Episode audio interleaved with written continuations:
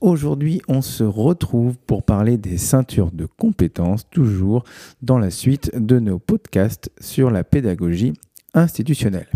On commence avec un peu d'histoire. Parce qu'il pratiquait le judo, l'idée d'évaluer par ceinture est venue à l'instituteur Fernand Houry dans les années 1970. Il avait observé la capacité des judokas à coopérer malgré les écarts de niveau dans le groupe. À l'origine de la pédagogie institutionnelle, Fernand Henry a transféré ce qui fonctionnait dans cette pratique sportive aux préoccupations pédagogiques. Alors, pourquoi les ceintures? Tout d'abord, pour rendre l'élève acteur de son apprentissage.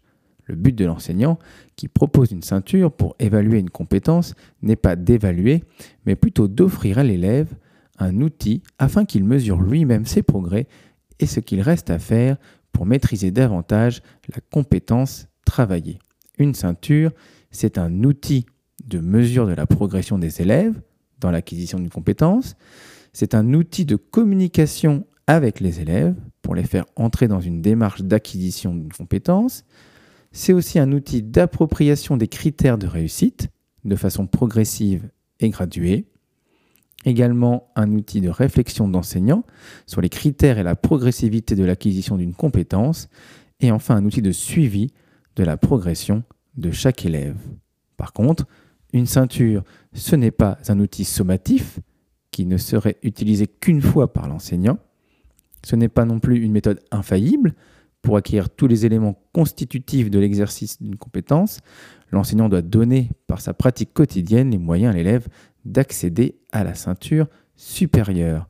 Enfin, ce n'est pas un tableau exhaustif de l'ensemble des savoirs à acquérir. Alors, comment construire les ceintures? La ceinture blanche, première ceinture, doit être obtenue facilement pour rassurer les élèves les plus faibles. Elle doit marquer un premier engagement dans le travail. Par exemple, la ceinture blanche s'exprimer à l'oral, j'ai traité le sujet ou je suis capable de prendre la parole devant le groupe. La ceinture rouge, dernière ceinture, doit proposer aux meilleurs élèves un horizon d'approfondissement qui pourrait aller au-delà des attentes des programmes. Par exemple, en ceinture, euh, rédiger un texte, je sais construire un texte en inscrivant mon récit dans la longue durée en faisant référence à des échelles de temps différentes. Entre ces deux ceintures, il faut ajouter progressivement des éléments de difficulté. Chaque professeur peut donc se lancer dans la construction de ceintures, mais il est plus intéressant que cet outil serve à une réflexion d'équipe. Une équipe disciplinaire, par exemple, les professeurs d'histoire-géographie d'un établissement peuvent discuter et mettre en place des ceintures similaires pour donner du sens aux élèves qui changent d'enseignant au cours du même cycle, mais aussi une réflexion d'équipe pluridisciplinaire.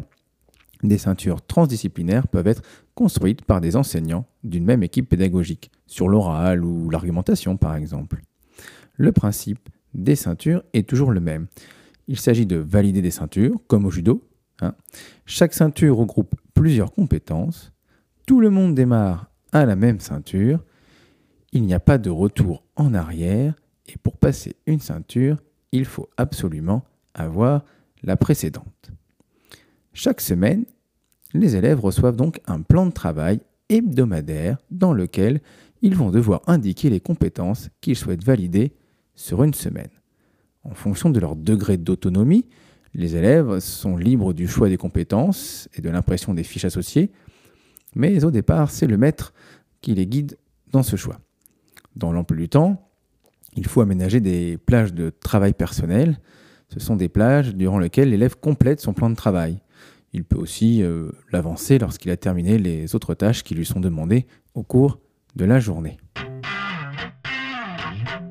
il y a différentes façons d'évaluer euh, la réussite ou non d'une compétence. Ça peut être à l'oral, euh, sur un exposé, euh, une tâche complexe ou une fiche simple. Hein.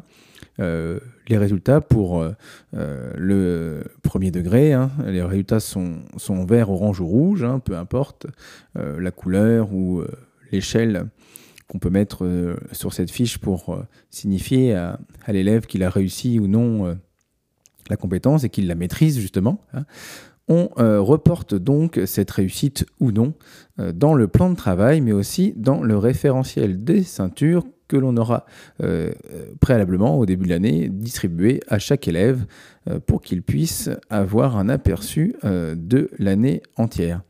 Euh, pour chaque compétence, on va euh, laisser à l'élève la possibilité euh, donc d'échouer, hein, c'est possible, et donc d'avoir trois essais pour valider la compétence sur laquelle il souhaite s'évaluer. Par contre, si la compétence est validée dès le premier essai, il n'est bien sûr pas nécessaire de faire les suivants. Quels sont les grands principes des ceintures de compétences? Tout d'abord, permettre aux élèves d'avancer à leur rythme. Cette démarche a pour but d'aider les enfants à avancer dans les apprentissages à partir d'où ils en sont. Un élève en difficulté aura plus de temps pour acquérir une notion avant de passer à une autre, ce qui n'est pas possible si on évalue tous les élèves sur la même compétence à un instant T. De la même manière, un élève qui a des facilités pourra aller plus loin sans attendre forcément le reste de la classe. Chaque élève aura un parcours individualisé et personnalisé en fonction de ses forces et de ses faiblesses. Chaque élève avance donc à son rythme. Deuxièmement, une dynamique de réussite. On est tous doués pour quelque chose.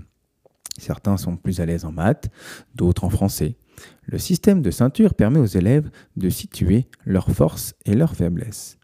Un élève peut être en ceinture bleue en numération et ceinture verte en orthographe. Dans ce cas, l'élève est valorisé par sa ceinture bleue puisqu'il peut être tuteur et superviser des camarades dans cette discipline.